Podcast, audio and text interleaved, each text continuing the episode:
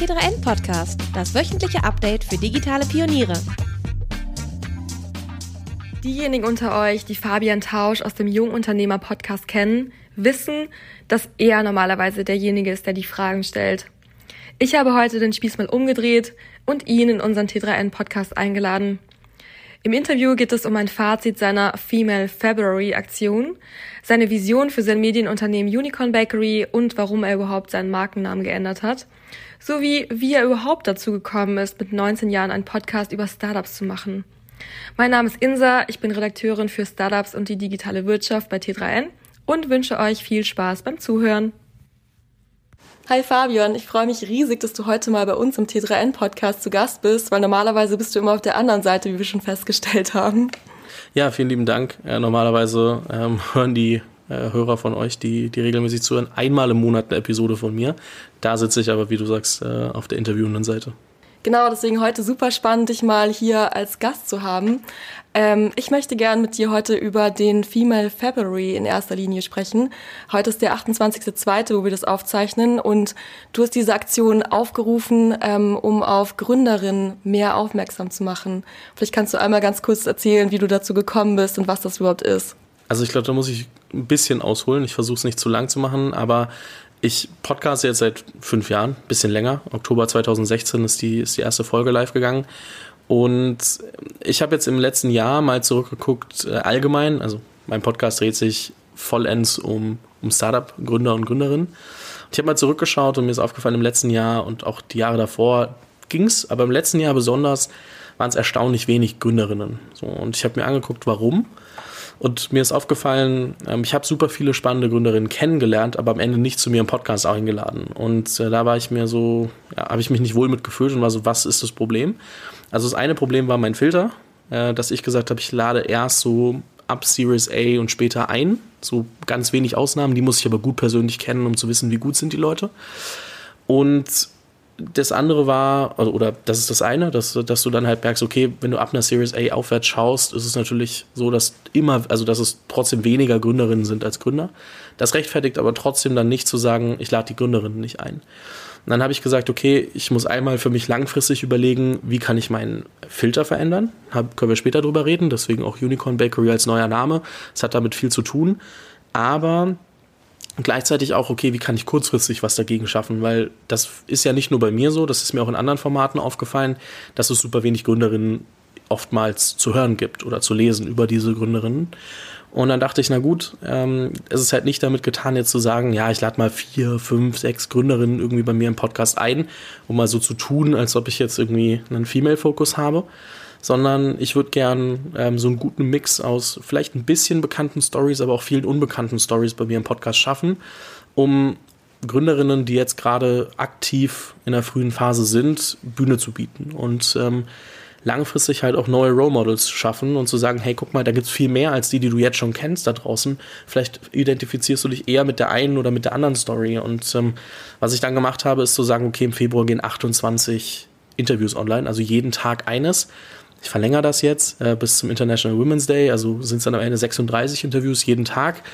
Ähm, ich werde wahrscheinlich ungern nochmal so eine Aktion machen, weil es schon viel Kraft raubt, aber ich glaube, es war super wichtig, um Aufmerksamkeit drauf zu bringen, dass es wirklich super viele Gründerinnen da draußen gibt und man ihnen nur mal die Bühne bieten muss. Hm. Wie hast du diese 36 Gründerinnen dann ausgewählt und wie bist du zu denen gekommen?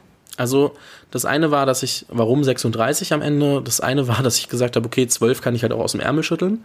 So, aber wenn ich halt 28, war ja der Anfangscase, ähm, suche, das, das äh, ist halt mit Arbeit verbunden und da muss ich mich selbst stretchen, muss ich ja selbst überlegen, okay, wo finde ich die eigentlich? Das heißt, ich musste mit anderen Gründern sprechen, mit anderen Gründerinnen, die ich schon kannte. Ich musste am Ende dann eben gucken, okay, was kann ich da machen? Meine Ursprungsliste waren dann so 60 Gründerinnen wo ich von ich die ersten 10, 15 äh, bestätigten Interviews dann äh, erstmal äh, gemacht habe und gescheduled habe. Und habe es dann auf LinkedIn gepostet, dass ich den Female February machen möchte, Anfang Mitte Januar, ich glaube so rund um den 10., 11. Januar. Und habe dann nochmal super viele Vorschläge bekommen. Also der Beitrag hat irgendwie so 100 plus Kommentare bekommen. Ich habe nochmal insgesamt so E-Mails und LinkedIn-Nachrichten, nochmal 50 Direktnachrichten bekommen und habe das dann mal alles sortiert. Und daraus ist so eine Liste aus 150 Gründerinnen circa geworden.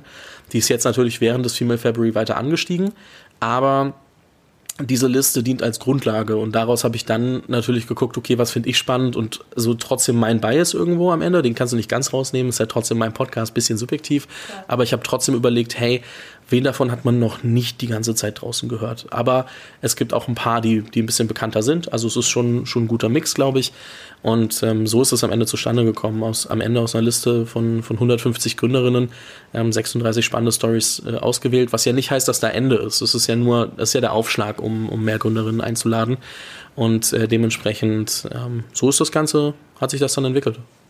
Ja, sehr schön. Und hast du jetzt schon überlegt, du meintest ja, dass in Zukunft ähm, du einen anderen Filter brauchst, also dass in der Vergangenheit dein Filter nicht funktioniert hat. Also wie willst du das in Zukunft machen, jetzt auch mit Unicorn Bakery? Also Unicorn Bakery, ähm, einmal weil ich lange einen neuen Namen gesucht habe, aber auch weil ich mir immer die Frage gestellt habe, wie kann ich aus dem, was ich mache, aus mir eigentlich eine Plattform machen. So, das ist wirklich die Grundfrage, die ich mir so seit drei, vier Jahren schon stelle, weil ich eigentlich nicht der Gatekeeper sein will. So, aber natürlich, so wie ich Content bisher gemacht habe, bin und war ich der Gatekeeper. Und was jetzt passiert ist, dass ich ähm, nicht mehr dafür sorge oder nicht mehr nur auswählen möchte anhand dessen, wer hat eine erfolgreiche Firma gegründet. Natürlich werden diese Leute auch weiter im Podcast stattfinden. Aber ich möchte nicht mehr das Kriterium auf erfolgreicher Firma, sondern auf Expertise legen. Das bedeutet, heute, also ab jetzt dann im März, sagen wir mal im April, das braucht ein bisschen Anlaufzeit, aber ist es so, dass es einen Call for Content geben wird, ob auf meiner Webseite oder LinkedIn oder wie auch immer, oder man schreibt mir eine E-Mail. Im besten Fall äh, habe ich am Ende einen, einen, Call for Content auf der Website und man macht es darüber, weil dann ist es einheitlich. Und man muss mir halt am Ende auch Themen oder man darf mir dann am Ende Themenvorschläge liefern und sagen, hey, ähm, ich würde gerne mit dir zum Thema Recruiting in einem 10-Mann-Startup sprechen oder, oder 10-Personen-Startup, Mitarbeitenden-Startup. Und ähm, ich kann das, weil ich bin gerade selbst in der Phase, ich beschäftige mich damit und das hier sind so meine 1, 2, 3 Unique Insights und darüber würde ich gerne mit dir eine Podcast-Folge machen. Das heißt, was ich vorhabe, ist weg von diesem Story-Based Content zu gehen, zu sagen, hey, ähm, das ist jetzt dieser Gründer, diese Gründerin und so ist sie da hingekommen und dann irgendwie ein, zwei Themen aufzuarbeiten, sondern wirklich zu sagen, ähm, bei Unicorn Bakery geht es darum, Themen konkret aufzuarbeiten. Das heißt, du siehst, wenn du den Titel liest, weißt du, worum geht's und du kannst für dich entscheiden, brauche ich das gerade in meiner Phase oder brauche ich das nicht. Mhm. Das heißt natürlich relevant vor allem für Gründer oder Operator in, in den Early Stage Startups, aber wirklich wirklich operativer Fokus. Und ähm, das bedeutet, dass ich sagen kann, hey, du, äh, du, du qualifizierst dich darüber, dass du mir verkaufen kannst, dass du das Thema gut kannst und nicht mehr darüber, dass du das Erfolg dafür sorgt, dass du das jetzt irgendwie machen kannst. Und so können eben auch Early-Stage-Gründer und Gründerinnen deutlich öfter bei mir, bei mir stattfinden. Es wird natürlich nicht nur den Call for Content geben, sondern auch meine eigene Research und, und meine, also und Leute. Es bedeutet aber auch, dass äh, Gäste mehrmals stattfinden können. Im Podcast ist ja oft so, dass jemand einmal im Jahr, einmal alle zwei Jahre irgendwie stattfindet und ganz selten gibt Stammgäste. Und ich möchte halt themenbasiert mit Leuten immer wieder sprechen, was bedeutet, man kann auch drei, vier oder fünf Mal sprechen.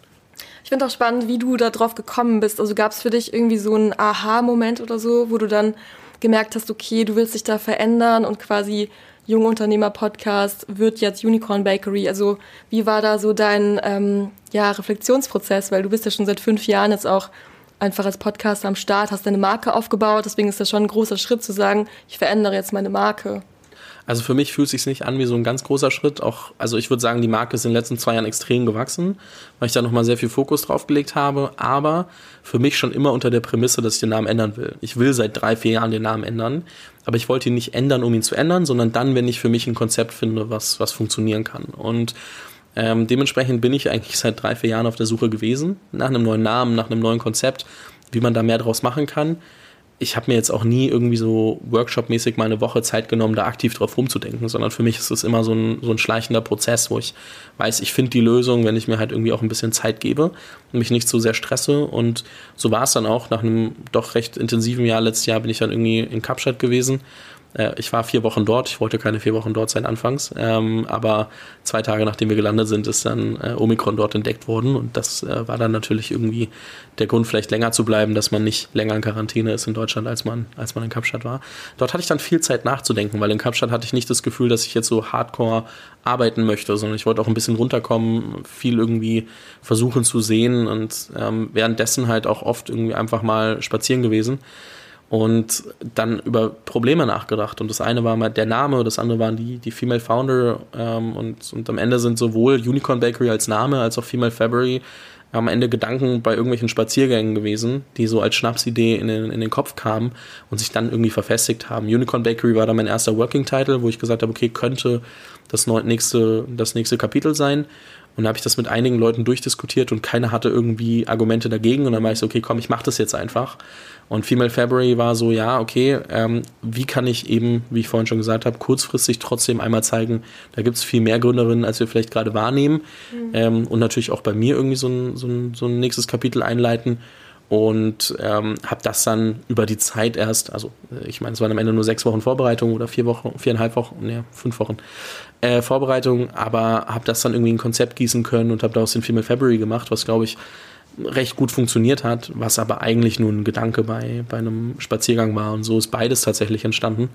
Und ähm, ja, dementsprechend basiert aber also Unicorn Bakery darauf, dass ich eben seit langer, langer Zeit überlegt habe, was das nächste Kapitel sein kann und äh, beim Female February, dass ich wusste, ich muss was ändern und halt aber auch zeitnah und nicht nur so tun als ob und sagen, ja, ich mache jetzt mal drei Interviews die Woche und da habe ich ja auch zwölf. Das war so, da wusste ich, ich muss mich als Content Creator nicht, mhm. nicht wirklich anstrengen, weil da findest du halt die Stories relativ schnell und ich bin halt der Meinung, dass man sich dann selbst auch in die Eigenverantwortung nehmen muss und, und suchen und, und versuchen auch Stories zu finden, die du eben nicht vorher schon kanntest und dann eben hinter die Kulissen zu blicken und Leute zu fragen und das war halt dann eben notwendig und ähm, ich meine, ich kann nur mit dem Finger auf andere zeigen, wenn ich selbst halt auch anders gemacht habe und ähm, dementsprechend kann ich jetzt sagen, hey, die Eigenverantwortung, glaube ich, liegt bei jedem, der sich irgendwie in der, in der Content Creation befindet, ob journalistisch oder als Podcaster, so wie ich, ähm, oder für andere Formate. Da liegt die Verantwortung schon auch dabei, mal ein bisschen tiefer zu graben und nicht nur die jetzt schon funktionierenden Stories aufzugreifen und zu sagen, komm, darüber mache ich auch was. Und ähm, das hatte ich jetzt in, in der Vergangenheit doch ein paar Mal erlebt, dass so entschieden wird. Und da war ich ja oder bin ich ja auch dem Ganzen noch irgendwo schuldig ähm, und sage, das ist bei mir auch immer wieder passiert. Und äh, so kam es dann irgendwie zu einer, ich sag mal, kleinen Trendwende. Ich muss es natürlich noch langfristig beweisen. So, wir sind noch ganz am Anfang, aber das ist trotzdem, wie, wie sowohl Unicorn Bakery als auch Female February entstanden sind. Vielleicht noch ein kurzes Recap nochmal zu deinem Female February Stand heute, nach 28 Gesprächen. Wie war das mit so vielen Frauen auf einmal zu sprechen? Also du hast ja vorher hauptsächlich mit Männern zu tun gehabt. Hast du da was anderes gelernt oder also wie ist da so deine Wahrnehmung? Also was man sagen muss, ist, dass ich öffentlich sehr viel mit, mit den Gründern zu tun gehabt habe, aber auch äh, also hinter den Kulissen schon auch öfter mit, mit den Gründerinnen gesprochen habe. Das ist genau der Bias, den ich vorhin angesprochen habe, dass halt super viele davon am Ende nicht in den Podcast gekommen sind. Trotzdem habe ich gesehen, also dass es halt die Gründerinnen auch in super vielen, also teilweise anderen Themenbereichen unterwegs sind. So, also ich habe viel mehr Health Tech zum Beispiel gesehen als bei, als bei Gründern jetzt in den, in, auch einfach vielleicht, weil, weil das am Ende dann offensichtlicher war. Ähm, habe aber wirklich gemerkt, dass da dass du da eigentlich keins deiner Vorurteile bestätigen kannst. Ne? Also es gibt ja schon, ich glaube, wenn man drüber nachdenkt, denken viele, ja, ähm, das sind dann nicht unbedingt die Tech-Founder, das ist dann hier und da und jenes. Und all das stimmt nicht. Du hast sowohl super starke Tech-Founder gefunden, du hast also super smarte Quereinsteiger gefunden, ob in einen Legal-Tech-Bereich, ob in den Health-Tech-Bereich, ob in die verschiedensten Themen. Und du denkst dir nur so krass, also ich persönlich hätte es nicht geschafft und merkst dann erstmal, ähm, dass du vielleicht auch einfach unterschätzt, was, was da passiert. Und was ich gemerkt habe, ist einfach, dass es die verschiedensten Stories gibt von irgendwie äh, Eiger, die, die Billy mitgegründet hat und irgendwie während ihrer Schwangerschaft gegründet hat. Und das Ding ist jetzt irgendwie mit, also ungefähr eine halbe Milliarde schwer, ähm, also bewertet. Ähm, dann irgendwie äh, drüber hinaus äh, heute online gegangen, ähm, Charlotte Kufus von, von Legal OS, die halt die haben gar, also das Team hat keinen Legal Background und die bauen halt gerade trotzdem so die Lösung schlechthin für ähm, Anwälte, Anwaltskanzleien etc., um mhm. ähm, ja, Legal, Legal Advice ähm, ja, strukturierter in einem, in einem Produkt mhm. wiedergeben zu können. Und du denkst dir nur so krass, also sind so ganz krasse Quereinsteiger mit dabei und du denkst, also ich war sehr überrascht, äh, was es eigentlich alles für Stories gibt, über die man halt sonst nicht spricht und die man halt auch nicht mitkriegt, weil äh, was ich glaube, was mir aufgefallen ist, ist, dass Frauen schon nicht, also sich nicht so sehr ins Rampenlicht pushen. Also bei Männern ist es schon, schon krasser, dass sie sagen, hey, hier ist meine Story, nimm, lies, äh, krieg das mit und Frauen arbeiten schon ein bisschen penibler an ihren Ergebnissen, bevor sie was zeigen. Und ähm, deswegen muss man sich, glaube ich, auch, also muss man sie auch einladen zu sagen, hey, teil doch gern deine Story. Und ich war dann auch mit, mit ein paar der Gästen nochmal äh, also in Kontakt und äh, da treffen wir jetzt mit vielen auch im März nochmal in Ruhe, wenn dann alles mal ein bisschen abgeflacht ist.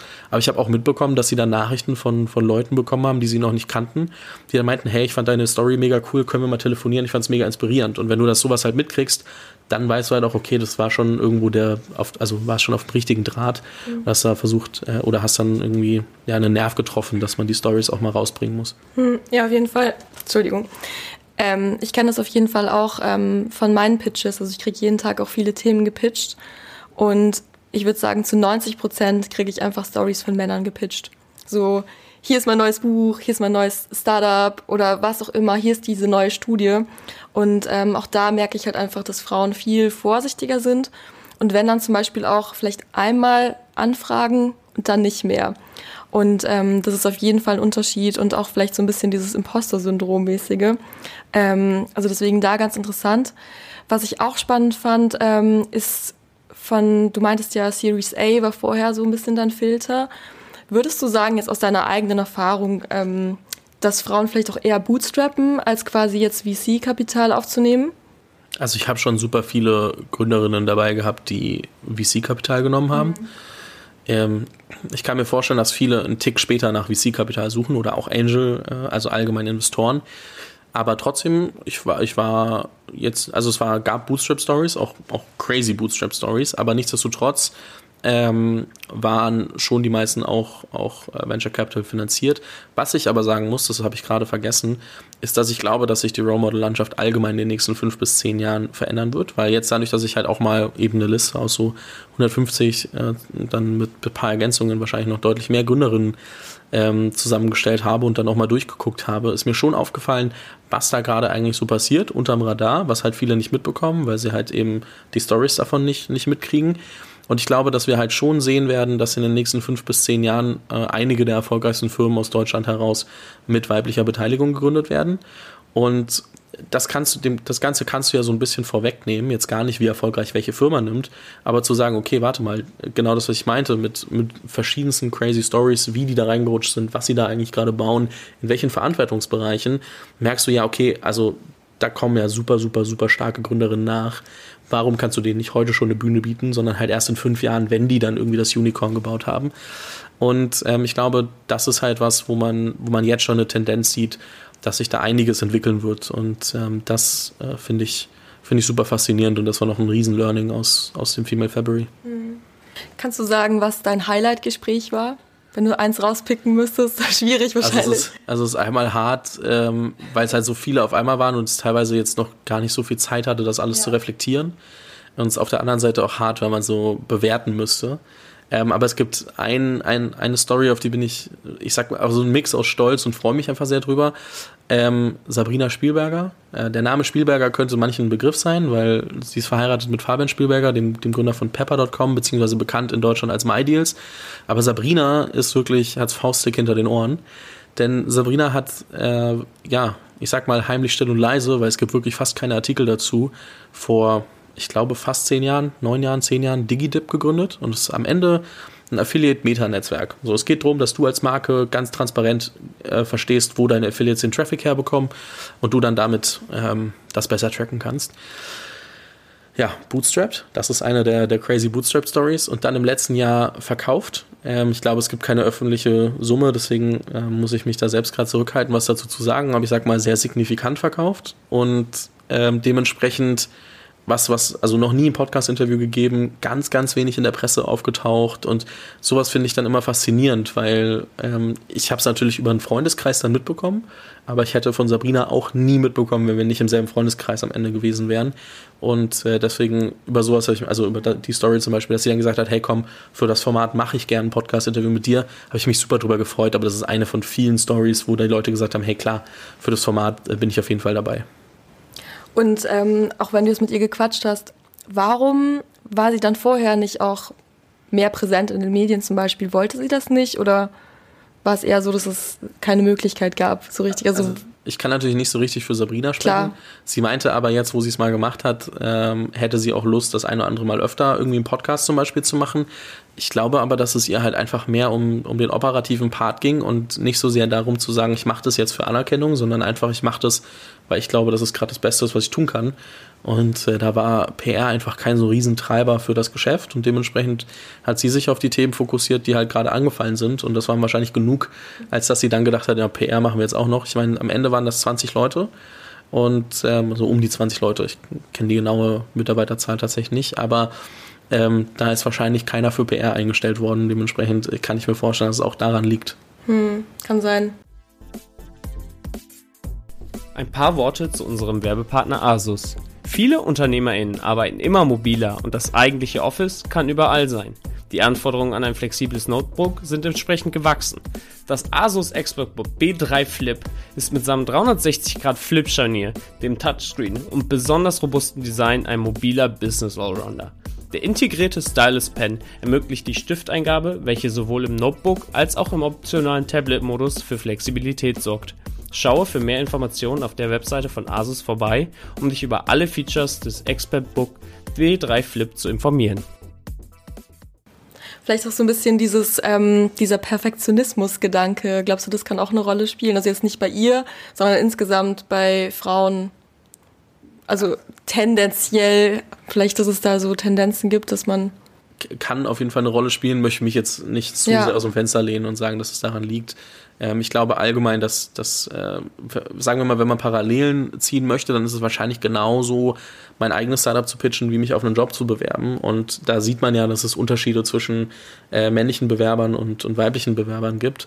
Und dementsprechend, wahrscheinlich kann man das auch zum Teil auf die Gründer übertragen, dass halt viel so dieses äh, wenn es Anforderungen gibt, die man selbst nicht erfüllt, ähm, dass Männer sagen, komm, krieg schon irgendwie und, und Frauen öfter mal zögern.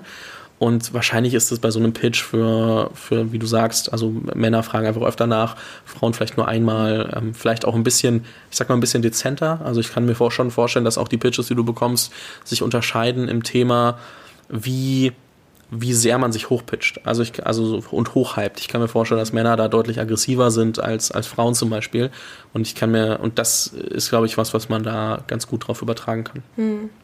Wie ist eigentlich so die Frauenquote bei Podcast-Hosts? Also ist da, weißt du das ungefähr? Also Ich gibt's, gar keine Ahnung. es würde mich Also auch interessieren, ob es mehr Männer oder Frauen da gibt in dem Bereich, Deutschland und international. Keine Ahnung. Ich meine, ähm, ich bin, also ich habe vor, ich habe ja angefangen, bevor Podcast cool war oder so. Mehr so als, als Nischenmedium. Damals gab es irgendwie, keine Ahnung, OMR, dann gab es Laura Marlina Seiler, die, glaube ich, inzwischen äh, auch jedem ein Begriff sein könnte, äh, mit, mit Happy Holy Confident. Und dann gab es noch zwei, drei andere, aber da war nicht so viel große Podcasts. Und ähm, das ist heute so unüberschaubar, dass ich da wirklich keine Ahnung zu habe. Ja, du hast 2016 angefangen, ne? Das ist schon echt auch einige Zeit her. Ähm, hattest du schon immer vor, quasi da so ein, also ist ja, also so eine Richtung, also einen großen Podcast einfach zu starten oder was war damals deine Intention? Also, ich glaube, wenn man einmal ein bisschen vorher anfängt, ich komme nicht aus einem unternehmerischen Haushalt. So, mein, mein Opa war irgendwie in der Managementposition bei Siemens, meine Eltern beide Krankenpfleger. Das heißt, ich habe immer gesehen, wie man hart arbeiten kann und wollte auch selbst eigentlich nur Karriere machen. Habe dann äh, Abi gemacht, ähm, ich sag mal mehr schlecht als recht, einfach nur, weil ich keine Lust auf, auf äh, die Oberstufe hatte. Ich war da auf jeden Fall kein vorbildlicher Schüler, habe mein Abi trotzdem recht gut bestanden. Ähm, bin dann nach München gezogen, habe mit Wirtschaftsmathe angefangen. Es ging eigentlich darum, relativ geradlinig durch Schule und Uni durchzukommen und dann halt irgendwo zu arbeiten. Und habe dann ähm, relativ schnell gemerkt, dass Wirtschaftsmathe mich nicht glücklich machen wird. Oh Wunder, es war ein, ein, ein reiner Mathe-Studiengang mit so 5 bis 10 Prozent Wirtschaftsanteil. Ich bin ehrlich, ich habe mich aber nicht so krass damit vorher auseinandergesetzt. Dachte, okay, Mathe, Wirtschaft, meine besten Fächer in der Schule, machen wir einfach mal. So, und dann saß ich da und war so mit so einem kleinen Traum, der geplatzt ist, von wegen dieser geradlinige Lebenslauf, weil ich wusste, ich werde jetzt nicht irgendwas studieren, wo ich mich dann später auch nicht drin, drin sehe zu arbeiten. Und saß dann erstmal und habe überlegt, was könnte ich sonst studieren. Und äh, habe ja ein Jahr Zeit gehabt, weil die richtig guten Studiengänge fangen erst zum Wintersemester wieder an. Und in derselben Zeit bin ich dann so ein bisschen über Recherche und Bücher und alles Mögliche auf Selbstständigkeit, Unternehmertum gekommen. Das war was, damit hatte ich vorher keine Berührungspunkte. Das heißt, wenn wir auf den Podcast zurückkommen, da gab es gar keine wirkliche Ambition. Ich habe den eigentlich aus reiner Neugier gestartet. Also es war so, Selbstständigkeit, Unternehmertum, ich war 19, ich kam aus der Schule. Ich würde nicht sagen aus der Uni, weil das zählt nicht. Aber kam aus der Schule und ich wusste ja, ich kann nichts. Also ich kann jetzt nicht einfach losrennen und sagen, ich baue das coolste Unternehmen der Welt, weil ja, mit dem Skillset aus, als jemand, der aus der Schule kam, so, so weit war ich noch.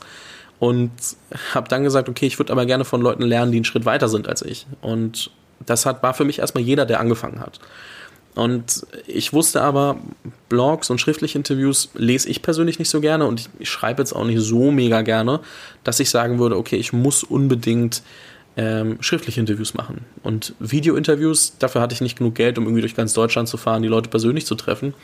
Und bin dann über ähm, heute Freunde oder, oder gute Bekannte damals irgendwie durch Zufall über deren Instagram-Account auf Podcast gestoßen. Und also warte mal, die machen genau das, was ich machen will, aber in einer anderen Nische. Also die haben damals den digitalen Nomaden-Podcast gemacht, viel mit Menschen gesprochen, die äh, online Geld verdienen und von überall aus arbeiten können. Und dann war ich so, ja, lass mich das doch mit Unternehmern machen.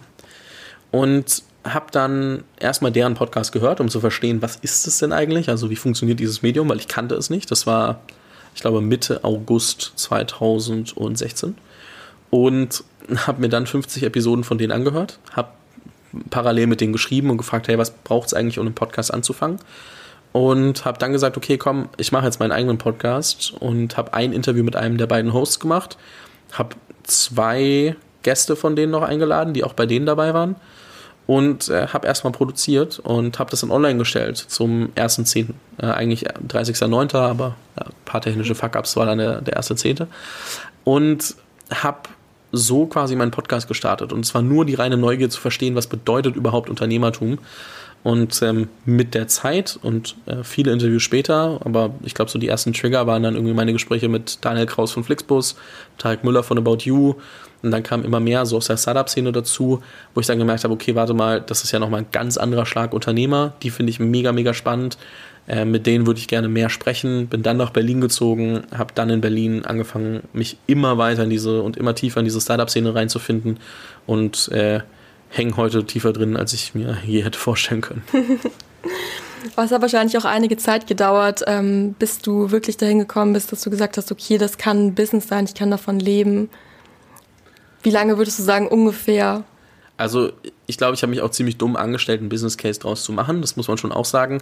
Aber ganz am Anfang war es halt gar kein Thema, dass man mit, mit äh, Podcast Geld verdienen kann. Also es gab mal den Moment 2017, bin ich gerade nach Berlin gezogen, da hat gerade Podstars von OMR angefangen.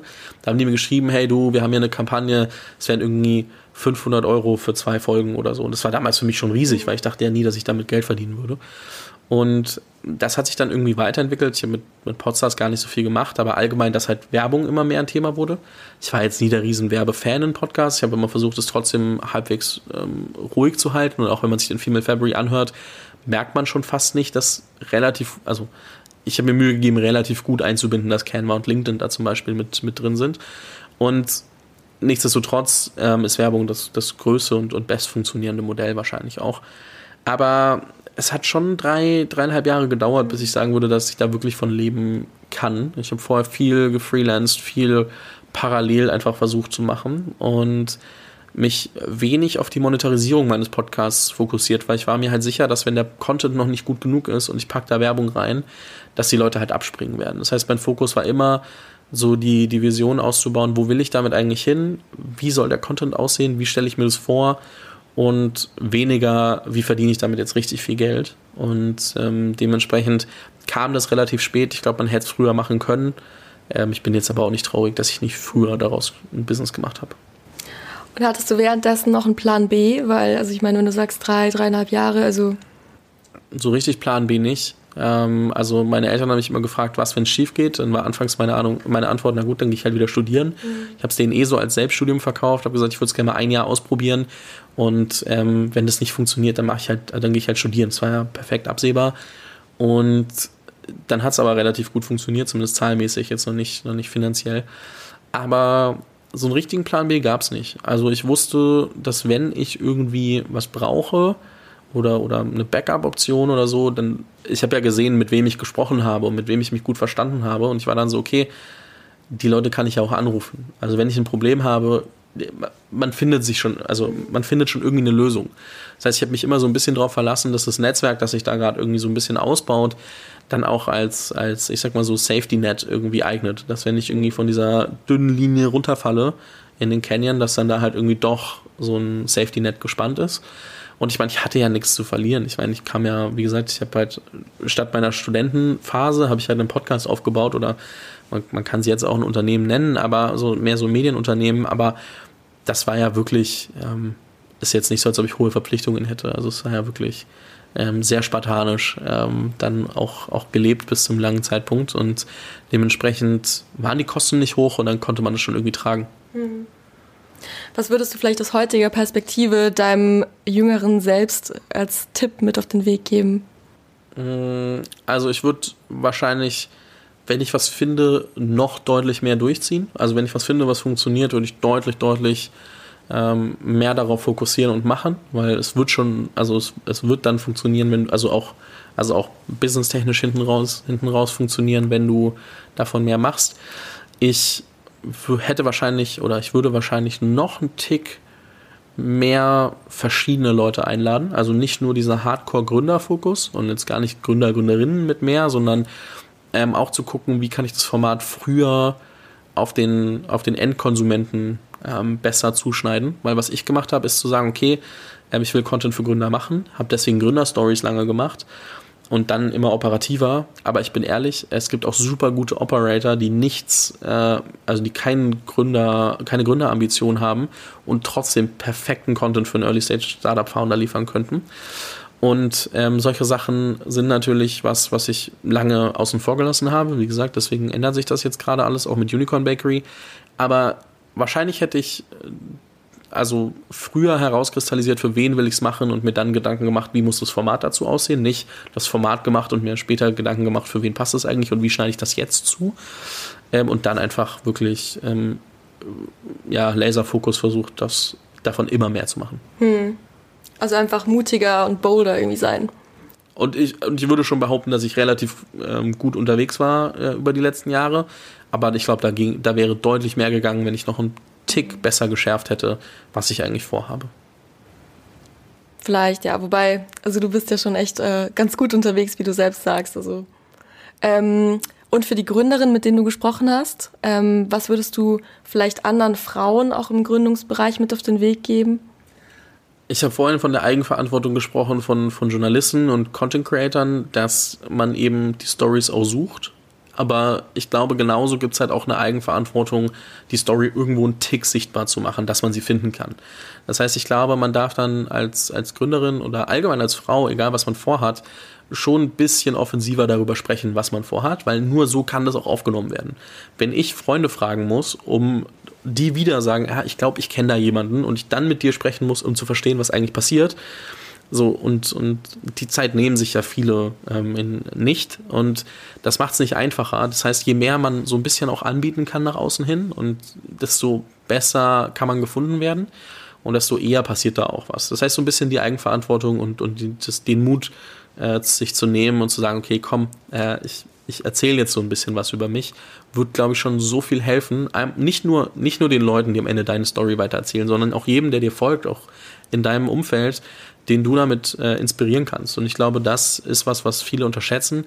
Wir können jetzt mal, wir lassen mal wirklich so ähm, Vorteile für die eigene Firma und so auf, äh, außen vor mit Employer Branding und so, ist alles nett, aber vielmehr so auch auf persönlicher Ebene ähm, wirst du halt merken, wie viele auch andere Frauen ähm, du dann wieder inspirieren wirst. Und dieser Domino-Effekt oder, oder Netzwerkeffekt ist halt riesig. Und ich glaube, das darf man nicht unterschätzen. Und deswegen würde ich aber jeden, jede, jede Frau oder auch jeden, jeden Gründer trotzdem da draußen ermutigen, ähm, mehr darüber zu sprechen, was man eigentlich vorhat.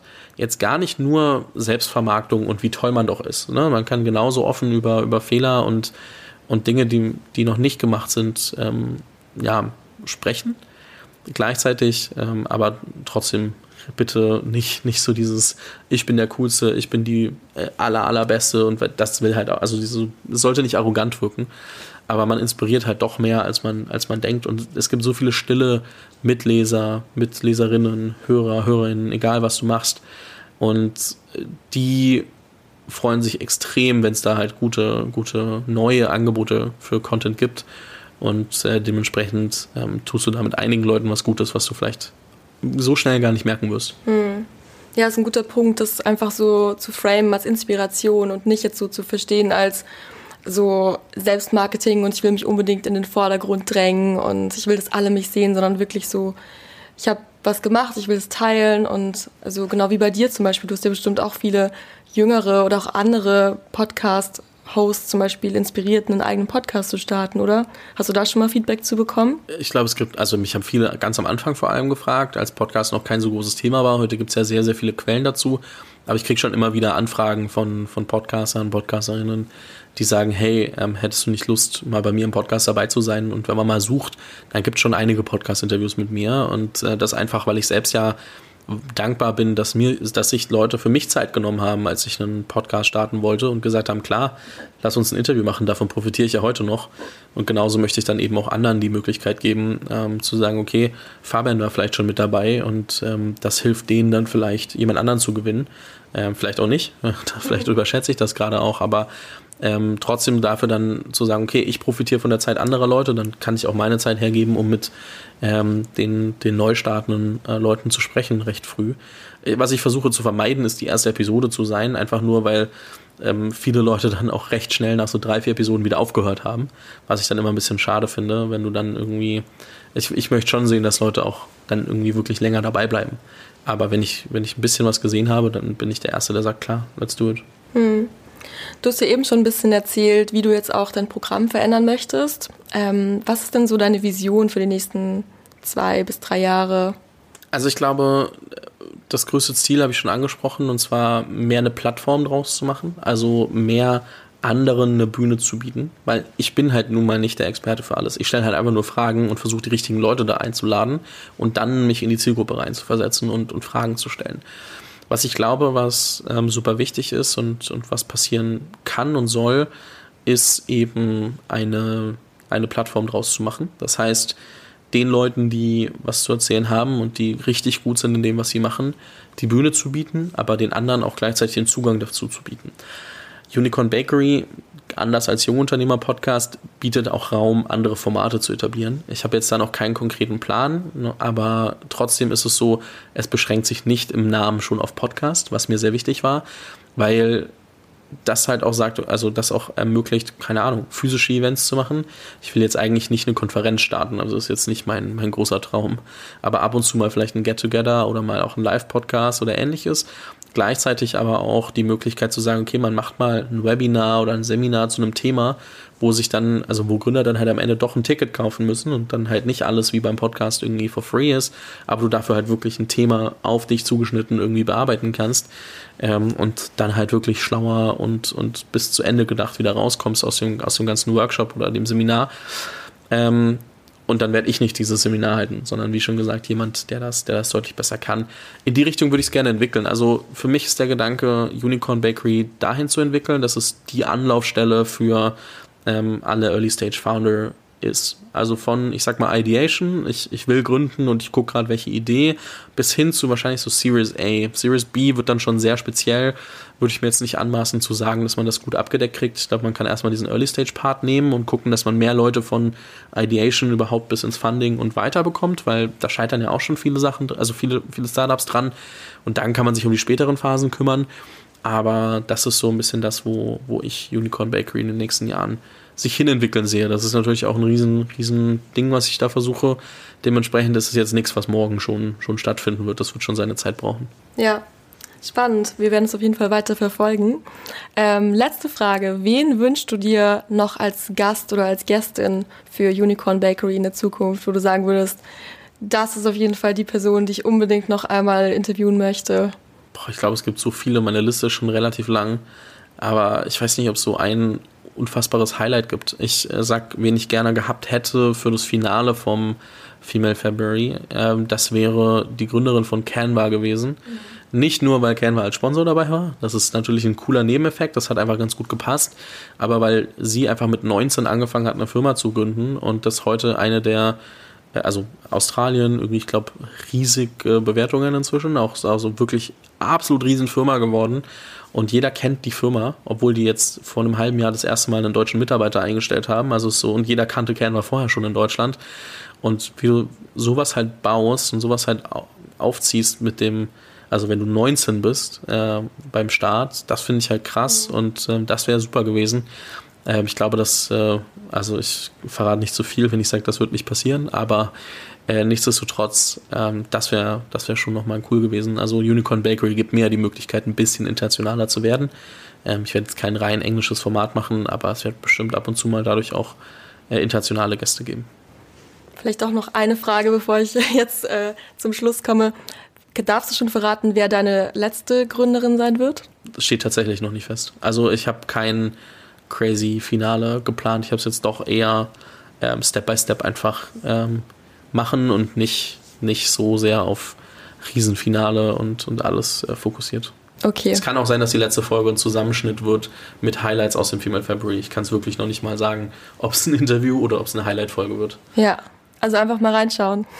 Vielen Dank. Fall. Ich danke dir. War super spannend mit dir zu quatschen und ja, viel Erfolg weiterhin. Danke, dir auch. Danke.